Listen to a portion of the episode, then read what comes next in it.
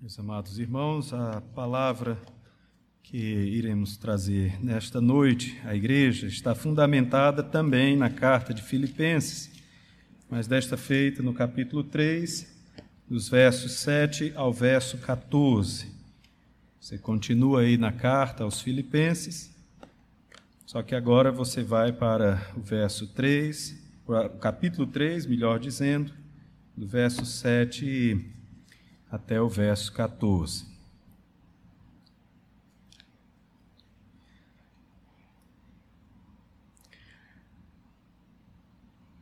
Vamos ler. Porque nós é que somos a circuncisão, nós que adoramos a Deus no Espírito e nos gloriamos em Cristo Jesus e não confiamos na carne.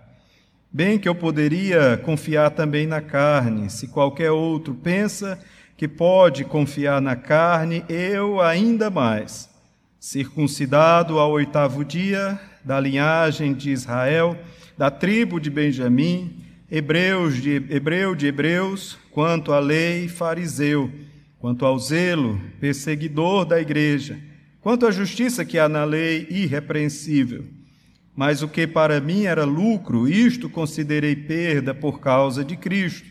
Sim, deveras considero tudo como perda, por causa da sublimidade do conhecimento de Cristo Jesus, meu Senhor por amor do qual perdi todas as coisas e as considero como refúgio para ganhar a Cristo e ser achado nele, não tendo justiça própria que procede de lei, senão é a que é mediante a fé em Cristo, a justiça que procede de Deus, baseada na fé, para o conhecer o poder da sua ressurreição dentre os mortos. Não que eu o tenha já recebido, ou tenha já obtido a perfeição, mas prossigo para conquistar aquilo que também fui conquistado por Cristo Jesus. Irmãos, quanto a mim, não julgo havê-lo alcançado, mas uma coisa faço, esquecendo-me das coisas que para trás ficam e avançando para as que de mim, diante de mim estão, prossigo para o alvo para o prêmio da soberana vocação de Deus em Cristo Jesus.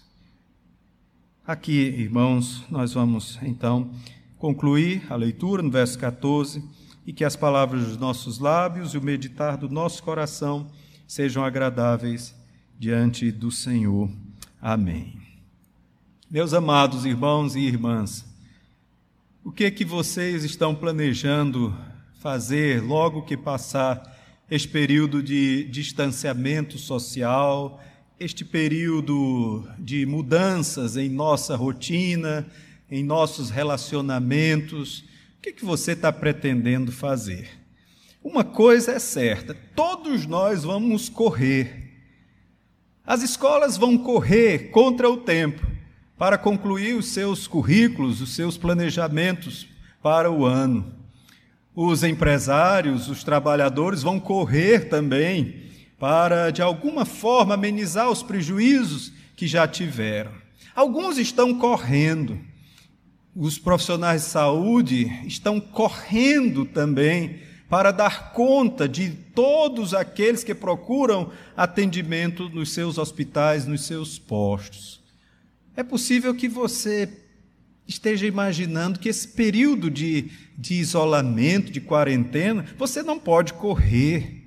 Eu sei que tem alguns que correm literalmente, fazem da corrida o seu esporte, a sua prática de exercícios, e não estão podendo correr dentro das suas casas. Seja como for, meus irmãos, o apóstolo Paulo, nesse texto, está correndo. Ele está dizendo para nós: eu continuo correndo ele recebeu do Senhor uma, um trabalho, uma missão, uma carreira, a carreira do Evangelho, a carreira missionária. Mas agora ele está isolado da sua família, dos seus irmãos em Cristo, ele está isolado do mundo, ele está preso. Esse texto foi escrito de dentro de uma cela, provavelmente em Roma. Mas a verdade é que ele diz para nós que continua correndo a carreira do Evangelho. Ele está preso, mas a palavra não está presa no seu, no seu coração. A palavra está sendo multiplicada através do servo do Senhor. No primeiro capítulo dessa carta, ele nos informou que ele estava preso. Ele muitas vezes, Paulo muitas vezes esteve preso.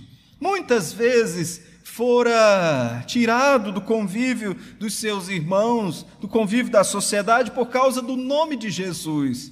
Porque infringiu a lei no seu tempo e proclamou o nome de Jesus. E assim, irmãos, o evangelho também vai chegando em Filipos através desta carta. Mesmo o servo de Deus estando preso, o evangelho está se espalhando e a prova é que o evangelho chega até a cidade de Filipos, a igreja ali naquela cidade.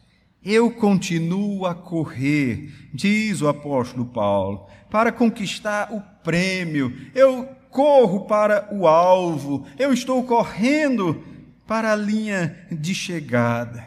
Ele está preso, mas está participando de uma corrida. Ele está preso, mas continua correndo a carreira do Evangelho. Corrida diária, a corrida pelos nossos objetivos, pelos nossos sonhos, a corrida, tantas corridas que nós um dia decidimos correr, mas esta é a nossa proposta. Devemos continuar correndo a corrida do Evangelho, devemos continuar correndo em busca do alvo que é Cristo Jesus. A Sua palavra não está presa, o Senhor não está preso.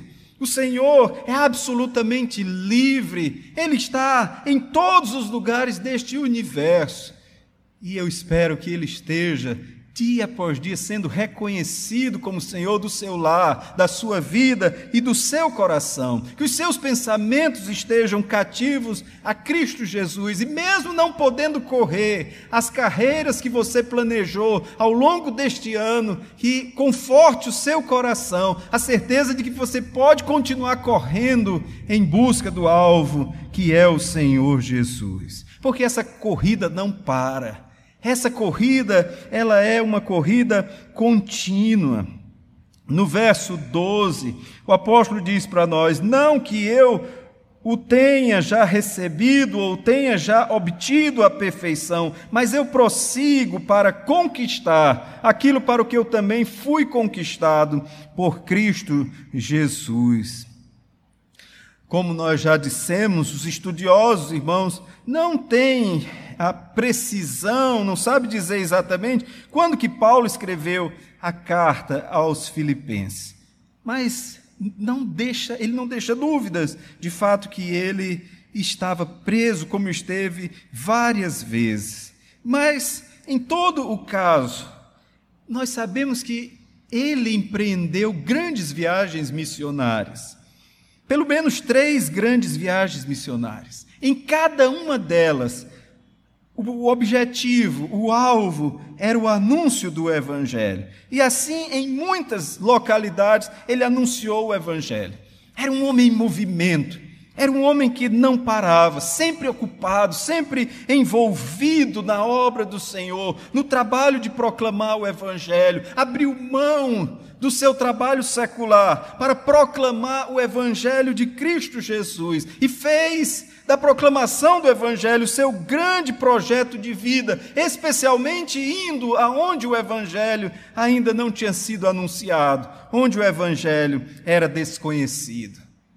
É claro, irmãos, que como ah, Jesus já havia advertido os seus discípulos, essa tarefa trouxe para o apóstolo Paulo também grandes oposições, grandes ah, barreiras se levantaram contra o servo do Senhor aos Coríntios, os irmãos lá de Corinto, ele escreveu e fez um resumo da sua vida, onde ele afirmou: em cinco ocasiões, os judeus me deram 39 chicotadas, três vezes os romanos me bateram, e uma vez eu fui apedrejado. Três vezes o navio em que eu estava viajando afundou, e numa dessas vezes passei 24 horas boiando no mar.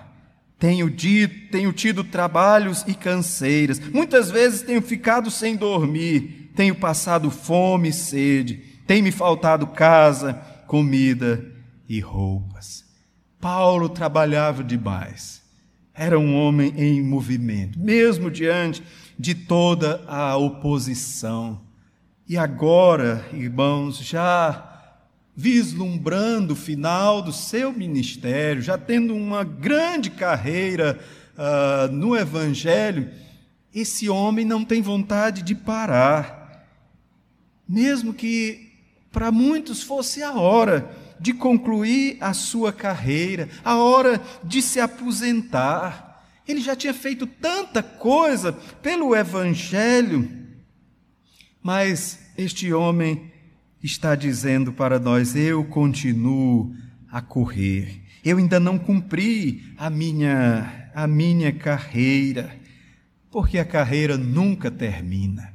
Nada pode nos impedir de continuarmos correndo rumo a Cristo Jesus. Nada pode atrapalhar o trabalho que a igreja recebeu de Cristo Jesus, de viver o seu evangelho, de trabalhar pela multiplicação do seu evangelho. Aliás, quem pode atrapalhar, irmãos, esta causa somos nós mesmos.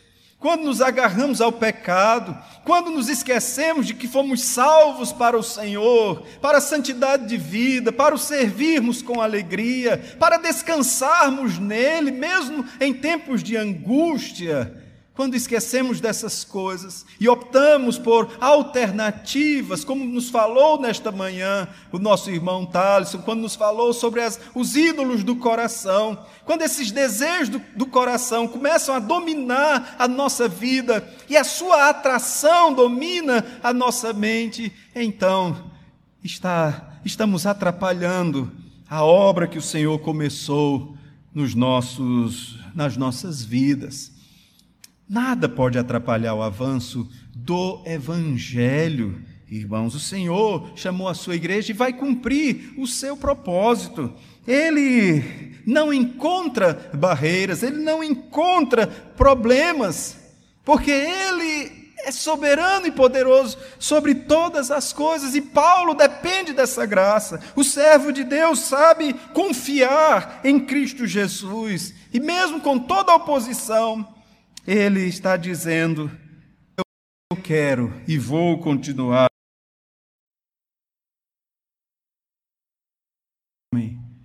Continua olhando firmemente para o Autor e Consumador da sua fé.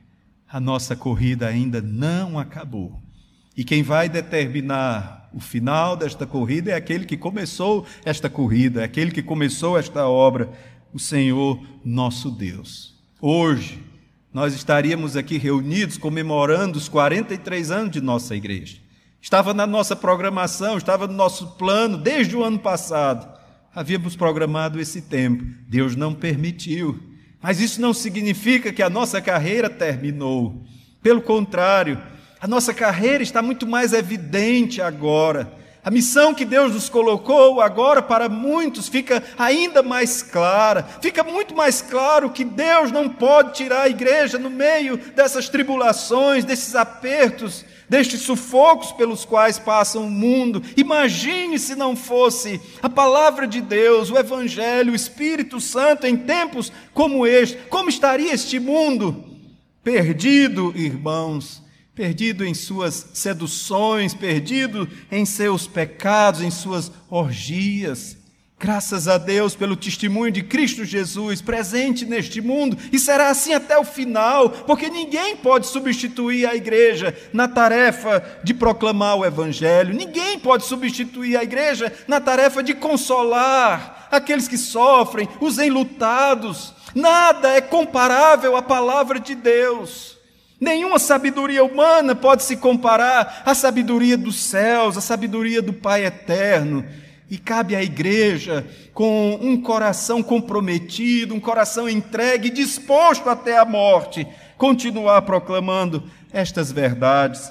E é assim que o, apóstolo Paulo está declarando Eu ainda não obtive a, perfe... obtive a perfeição, eu prossigo para conquistar aquilo para o que também fui conquistado por Cristo Jesus. Essa corrida é contínua, ninguém deve parar. Pelo contrário, devemos ainda mais colocar os nossos corações no Senhor. E para isso, irmãos, é preciso que façamos um exercício que o apóstolo também fez. Precisamos esquecer o que ficou para trás e avançar para o que está à nossa frente. No verso 13 ele diz: Irmãos, quanto a mim, não julgo havê-lo alcançado, mas uma coisa faço, esquecendo-me das coisas que para trás ficam e avançando para as que diante de mim estão, prossigo para o alvo, para o prêmio da soberana vocação de Deus em Cristo Jesus. Olha que este homem, este servo de Deus, tinha muito o que se gloriar. Ele tinha um passado, um passado de, de obras, uma folha extensa de serviço ao Senhor. Paulo é considerado um dos mais notáveis missionários da igreja, um dos maiores teólogos, se não o maior, que a igreja cristã já teve. Como o livro de Atos, então, relatando as suas viagens, ele fala que da primeira Paulo partiu de Antioquia, anunciou o evangelho em Salamina e Pafos, depois foi para Ásia Menor, pregou o evangelho em Perge, Antioquia de, da Pisídia, Icônio, Listra e Derbe. Já depois, numa segunda grande viagem, visitou Tasso, Derbe, Listra, Icônio, Antioquia, Troade, Filipos, Apolônia, Tessalônica, Bereia, Atenas, Corinto, Éfeso, Cesareia e Jerusalém. Mas não parou por aí. Uma terceira viagem, Paulo esteve em Tasso, Derbe, Listra, também em Éfeso, em Esmirna, Pérgamo, Troade, Filipos, Tessalônica, Corinto, Atenas, Rhodes, Tiro, Cesareia e Jerusalém. E depois foi levado a Roma, visitando ainda várias localidades. E é possível que ainda tenha feito uma viagem missionária até a Espanha. Esse homem poderia, irmãos, perfeitamente olhar para trás e contar as suas vantagens, apresentar o seu currículo, a sua folha extensa de serviço ao reino de Deus. Ele tinha todo o direito de se vangloriar naquilo que ele tinha realizado. Mas o que a gente percebe no texto é uma recusa de Paulo para fazer isso. Pelo contrário, ele está dizendo: eu prefiro esquecer o que ficou para trás e avançar o que está à minha frente. Esse é um segundo ponto na, na corrida do cristão. Nós não podemos nessa corrida ficar olhando sempre para trás. Temos de olhar para frente. E se olharmos para trás, vamos olhar para regozijarmos e louvarmos ao Senhor, para contarmos os seus poderosos feitos. Como o salmista, no Salmo 150, ele nos diz: Louvai-o pelos seus poderosos feitos. Mas nada do que ficou para trás deve impedir o nosso coração de avançar. Nada, irmãos, do que está no nosso passado, culpas, ressentimentos, decepções, temores, deve nos impedir de avançar na corrida cristã. Uma hora, todo este momento que estamos vivendo vai ficar para trás. Uma hora nós vamos olhar para a nossa história e vamos ver este terrível tempo que nós estamos passando agora.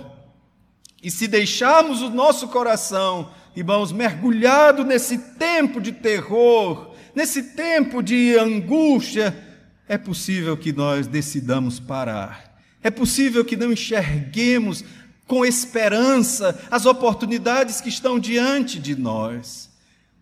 Esperança, é isso que o apóstolo Paulo tem no seu coração. Ele olha para frente, não sabe o que vai acontecer. Ele declarou aos presbíteros: eu, não, eu estou indo para Jerusalém, eu não sei o que me aguarda lá, eu não sei o que vai acontecer, mas eu estou indo porque este homem está avançando para o alvo, o alvo está bem claro no seu coração. Muitos que olham para trás acabam tropeçando e não se levantam mais. Quando Ló estava saindo com a sua família da destruição daquela cidade, Sodoma, Ló foi alvo da misericórdia de Deus, mas Deus pediu que eles não fizessem este movimento de olhar para trás. Deus ordenou que eles olhassem para frente, olhassem com esperança. Deus não disse para onde os levaria, mas Deus disse que os salvaria. Mas aquela mulher, a mulher de Ló, não deu atenção à palavra de Deus. Ela preferiu dar mais atenção ao desejo do seu coração, a curiosidade, a saudade daquela cidade. Tudo isso a fez olhar para trás. E o Senhor imediatamente deu-lhe a paga. O Senhor a transformou numa estátua de sal, uma estátua de incredulidade. Não queremos ficar, irmãos, no meio da nossa história, olhando para trás. Como eu tenho ouvido esses dias, ah, os tempos passados eram os melhores, nós éramos felizes e não sabíamos. Isto, irmãos, não combina com o que Deus tem feito em nosso viver. Sempre o tempo que estamos vivendo é o tempo oportuno, é sempre o tempo da graça. Este é o dia que o Senhor fez, disse o salmista. Regozijemo-nos e alegremos-nos nele. Como nós dissemos, se vamos olhar para o passado, vamos olhar para contar os poderosos feitos de Deus e não para ficarmos mergulhados num saudosismo, achando que o que ficou para trás era de fato o que havia de bom nesta vida. O Senhor, irmãos, nos fala de esperança. O salmista, no Salmo 71, ele diz: Eu louvarei ao Senhor e esperarei sempre dele, eu esperarei nele. Nós estamos esperando no Senhor. Estamos esperançosos que daqui a alguns meses, alguns falam em, em um ano, um ano e meio, surja uma vacina que imunize boa parte da população para esta enfermidade. Mas não sabemos, irmãos, quantas outras vamos ter de enfrentar, quantos outros nossos filhos e netos terão de enfrentar. As nossas esperanças não podem estar depositadas apenas nas mãos dos homens, no seu conhecimento, nas suas táticas, na sua inteligência. Nossa esperança, primeira e última, deve estar sempre no Senhor. Eu esperarei no Senhor, por isso que eu vou avançar, por isso que eu vou prosseguir. Por isso que eu não vou ficar olhando para as coisas que ficaram para trás. Pelo contrário, esquecendo-me das coisas que para trás ficam. Que exercício difícil. Não dá apenas para a gente deletar aqueles arquivos de passagem de nossa vida que não nos agradam, que nos trazem vergonha, que se pudéssemos jamais teriam acontecido. Não dá simplesmente para, para apagar, mas dá, irmãos, para a gente administrar isso, lembrarmos destas coisas e elas não trazerem de fato nenhum incômodo, nenhuma angústia ao nosso coração, porque o que estamos vendo para frente é muito maior, é incomparavelmente melhor do que o que ficou para trás. Por isso eu vou fazer esse exercício, esquecer-me das coisas que ficaram para trás e almejar e avançar e me concentrar nas coisas que diante de mim estão. Sabe por quê? Porque o que está diante do apóstolo, ele vai agora revelar no verso 14. Sabe o que faz a, a mente, o coração do apóstolo Paulo fixar na frente? O verso 14 ele vai explicar: Eu prossigo para o alvo, para o prêmio da soberana vocação de Deus em Cristo Jesus. É isso que está à frente do servo do Senhor. Por isso que ele diz com tanta segurança: eu prossigo para o alvo, e o alvo é Cristo. Você certamente tem muitos alvos na sua vida, essa igreja tem os seus alvos. Nós não vamos desistir deles, você não vai desistir dos seus alvos, ainda para este ano. Pode ser que alguns que você traçou há poucos meses, quando estávamos concluindo o ano de 2019, para esse ano já não seja mais possível, mas você vai continuar almejando, você vai continuar sonhando, planejando, você vai apenas reorganizar a sua agenda. Não permita que estes alvos superem, sejam colocados como prioridade naquele que é o alvo principal, incomparável do seu viver, Cristo Jesus. Eu prossigo para o alvo, e este alvo é Cristo Jesus. Prosseguindo para o alvo, eu receberei o prêmio da soberana vocação de Deus em Cristo Jesus. Aliás, este prêmio ele recebe todos os dias. Não há prêmio maior do que a presença de Cristo. Ele, quando estava despedindo dos seus discípulos, quando lhes deu autoridade para sair e pregar a toda a criatura em todos os povos, línguas e nações, ele afirmou: E eis que eu estou convosco todos os dias até a consumação dos séculos. Não há um prêmio, irmãos, maior do que ter a presença do Espírito Santo de Deus, de ser feito santuário do Espírito Santo de Deus. Tendo o Espírito Santo de Deus, nós temos tudo que precisamos para enfrentar dias difíceis, temos tudo que precisamos para enfrentar dias de bonança, dias de prosperidade, porque esses dias também são perigosos. São perigosos para nós, são perigosos para a igreja. Salomão nos alertou que o seu grande, a sua grande tragédia foi ter dado aos seus olhos tudo aquilo que os seus olhos desejaram. Enquanto tem alguns que imaginam que dias trágicos são dias de perdas, a Escritura nos alerta que dias também de ganhos podem ser dias trágicos, podem ser dias que nos levem a concluirmos que não precisamos mais de Deus, temos tudo, mas todos os dias, irmãos, a presença de Jesus será a presença incomparável.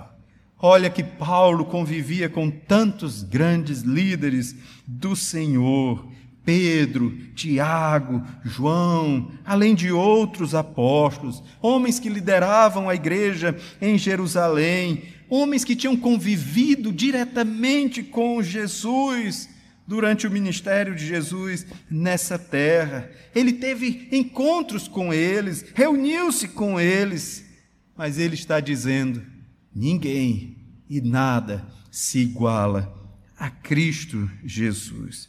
Por isso que Cristo é o meu alvo.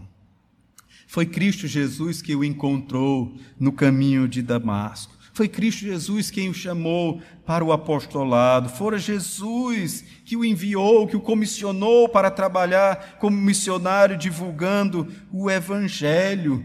E este homem não se considerava digno dessa honra recebida por parte de Deus. Ele declarava: Eu sou o maior de todos os pecadores, porque persegui a igreja do Senhor Jesus. Mas para ele, Paulo, o grande alvo e o único alvo era Jesus Cristo. Era por isso, irmãos, porque reconhecia tudo aquilo que Jesus fez no seu viver. Na, nessa mesma carta aos Filipenses, ele chega a declarar: O que eu quero é conhecer a Cristo e sentir em mim o poder da Sua ressurreição.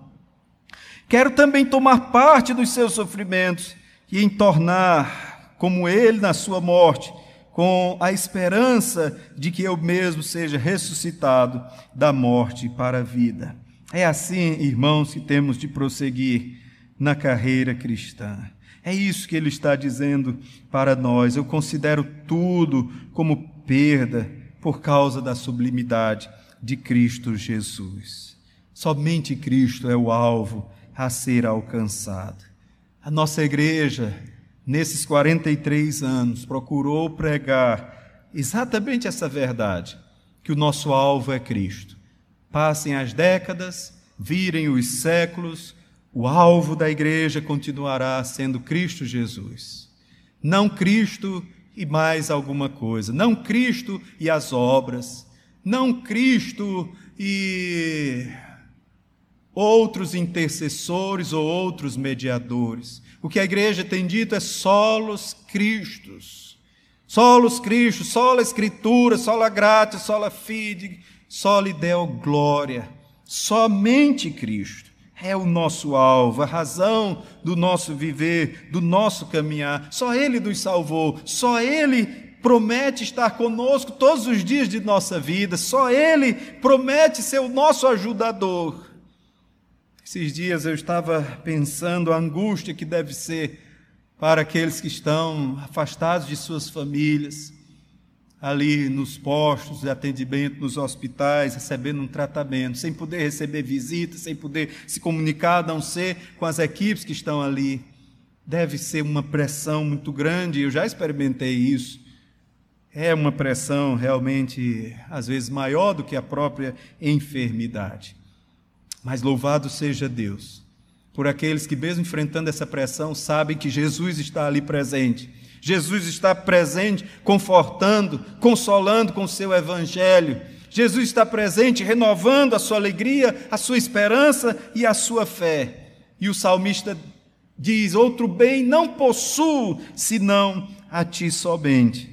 Que a nossa igreja, que você que está nos ouvindo nesta noite, você faça como o apóstolo Paulo, faça de Jesus o seu alvo sempre presente, seja na enfermidade, seja na saúde, seja na pobreza, seja na prosperidade, seja em dias de tempestade, de vale, de sombra de morte, como lemos no início do culto, no Salmo 23. Seja quais forem os dias que você estiver experimentando, que Jesus Cristo continue sendo o seu alvo, que Ele continue dominando o seu coração, a sua mente e a sua vida, que Ele seja a razão da sua satisfação, pois Ele mesmo falou: bem-aventurados são aqueles que por causa do nome dele, sofrem, por causa do nome dele, são perseguidos. Bem-aventurados são aqueles que choram. E quantos têm chorado nesse tempo, irmãos? A sua promessa é: esses serão consolados, estes herdarão a vida eterna. Essa é a palavra do Senhor para nós nesta noite. O nosso alvo é Cristo. Louve a Deus, agradeça a Deus porque um dia ele abriu os teus olhos para te mostrar que por maiores que fossem os seus sejam os seus alvos nesta vida, ele é um alvo incomparável. Louve a Deus porque ele abriu os teus olhos e abriu os meus olhos. Agradeça todos os dias e que nada o impeça de continuar esta corrida. Você vai voltar daqui a alguns dias a correr correr para um lado e para o outro. Você vai correr para abraçar os seus netos. Netos vão correr para abraçar os seus pais. Você vai correr de volta para a igreja. Nós vamos correr na direção uns dos outros. Vamos correr para retomar a nossa vida. Mas, irmãos, não podemos esquecer desta corrida que está nos sendo proposta nesta noite. A corrida cristã, ela não pode parar. Às vezes a gente entristece, às vezes a gente desanima. E Jesus sabe disso. Ele mesmo afirmou: olha, vocês vão passar por aflições, vocês vão passar por tribulações, mas tenham de bom ânimo, tenham coragem, não temam, tenham bom ânimo, porque eu venci o mundo e nós estamos vencendo o mundo. Podemos perder, irmãos, muitas batalhas ao longo de nossa vida, mas estamos vencendo porque Jesus é quem nos garante esta vitória. Estamos vencendo o mundo. Nós cantamos agora há pouco, não é dos fortes a vitória, nem dos que correm melhor, mas dos fiéis e sinceros que seguem junto ao Senhor. Pode ser que você diga: Eu já corri muito, já corri bastante é hora de parar. Não, é hora de continuar. É hora de continuar prosseguindo para o alvo. Não deixe que nenhuma corrida se sobressaia a corrida que a palavra de Deus está nos oferecendo e nos chamando nesta noite a corrida para o alvo, para o prêmio da soberana vocação de Cristo Jesus. Paulo corria na direção certa, e a sua direção única era Cristo. Ele correu sem olhar para trás, mas avançando, avançando para, para frente, olhando para frente, não se vangloriando com as vitórias do passado e nem se deixando arrasar pelas derrotas também do passado. Ele corria uma corrida contínua, não havia aposentadoria no seu alvo, mas o seu alvo era de fato dedicar todos os seus dias a Jesus. Não é hora de pararmos de correr, não é hora de olharmos para trás e ficarmos satisfeitos com tudo que já fizemos. Não é hora de deixarmos de olhar para Cristo Jesus. É hora de fixarmos ainda mais o nosso olhar no Senhor, no seu Evangelho, na sua vida, na sua cruz, na sua vitória sobre a morte. Ó oh, Pai, nós te louvamos pelo privilégio de estarmos nessa noite aqui na tua casa, exaltando o teu nome, juntamente com os nossos irmãos que nos acompanham através desta transmissão. Rogamos, ó Deus, que os teus braços que não encontram limites, os teus braços abençoem a todos os que estão reunidos agora nos seus lares, com a tua palavra nas mãos, meditando naquilo que foi proclamado e desejando firmemente correr esta carreira de maneira mais próxima de Ti, uma maneira mais santa, mais entregue, mais fiel ao Senhor. Nós estamos aqui limitados, ó Deus, não podemos de maneira nenhuma retornar à comunhão com os irmãos como fora no passado. Mas tu não tens limites, ó Pai. Os teus braços se estendem e tocam a cada um de nós onde quer que estejamos. E rogamos que a tua palavra, Deus, como nos tocou nesta manhã, também nos alcance nesta noite e por todos os dias de nossa vida. Assim nós rogamos, te agradecemos, intercedendo em nome de Jesus. Amém.